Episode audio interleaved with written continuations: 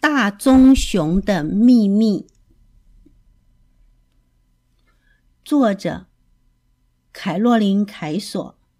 一个冬日的黄昏，大棕熊匆匆地钻出了森林。他一边说，一边微笑起来。“我有一个秘密，这个秘密非常了不起，非常不可思议。它会让你大声叫，它会让你快活的团团转呢。”狐狸问。那是什么呀？是什么秘密这么棒？是不是好吃的东西呢？不，不是。大棕熊匆匆忙忙地说：“你不会想要吃掉它的，你只会想要好好的抱住它，用鼻子闻闻它，你还会想要伸出舌头，从上到下好好的舔一舔它。”浣熊在一棵大树后面扎起了嘴巴，说：“哇，那是不是一根大冰棍呐？”大棕熊回答：“大冰棍，大冰棍，我看你是有点笨。谁会抱着冰棍用鼻子去闻它？我的秘密可不是冷冰冰的哦。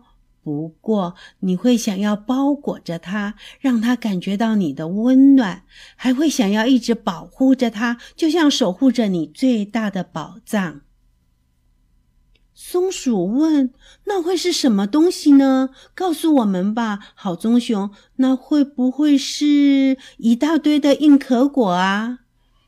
大棕熊一边叫一边乐得打了个转，说：“硬壳果，硬壳果！要是你以为我的秘密是硬壳果，那你可真是个开心果喽！我的秘密呀，不是你可以大咬大嚼的东西，你也不能把它埋在地下，等明天再挖出来吃。”大棕熊说着，表情严肃了起来。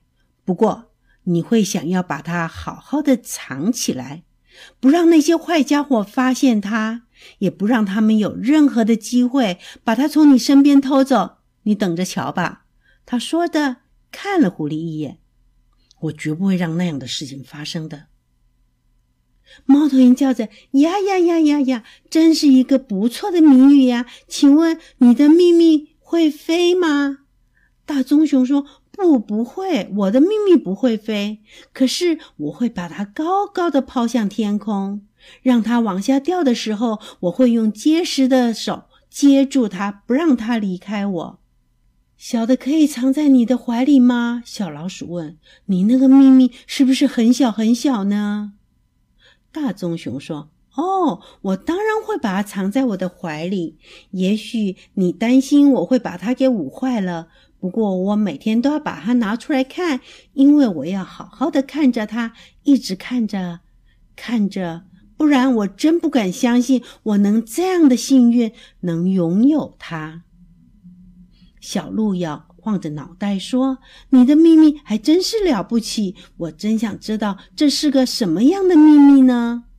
大棕熊说：“它不只是了不起，它是绝无仅有的，它是妙不可言的，它是一种魔法，啊，它是一个奇迹。”夜幕渐渐降临，动物们也渐渐感到疲倦了，不想再去猜大棕熊的那个秘密是什么了。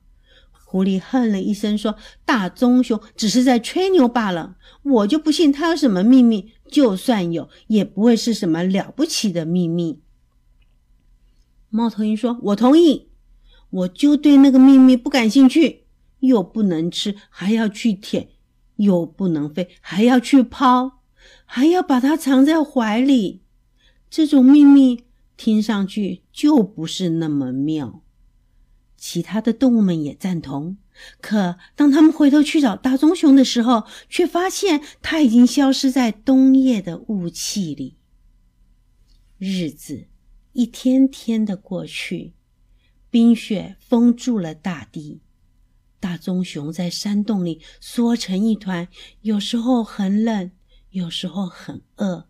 它经历了风雪、冰雹、黑暗和一些危险的关头。可是，只要想到那个秘密，大棕熊就会变得坚强起来。他耐心的等啊等，一直等到整个冬天悄悄的过去。大棕熊的秘密终于在一个春天来临的日子里降生了。它很小，很柔软，就像一个毛茸茸的小球。它有一对乌溜溜的大眼睛和一个扁扁的小鼻子。大棕熊用结实的手臂温柔地搂着它，不让它离开自己。与此同时，它发出了一个快乐的叫喊声，这声音穿透了草原，在整个山谷中回荡。狐狸、松鼠、浣熊、猫头鹰、小鹿、小老鼠听到了声音，都赶紧来看看发生了什么事情。到了这时，他们都不得不承认，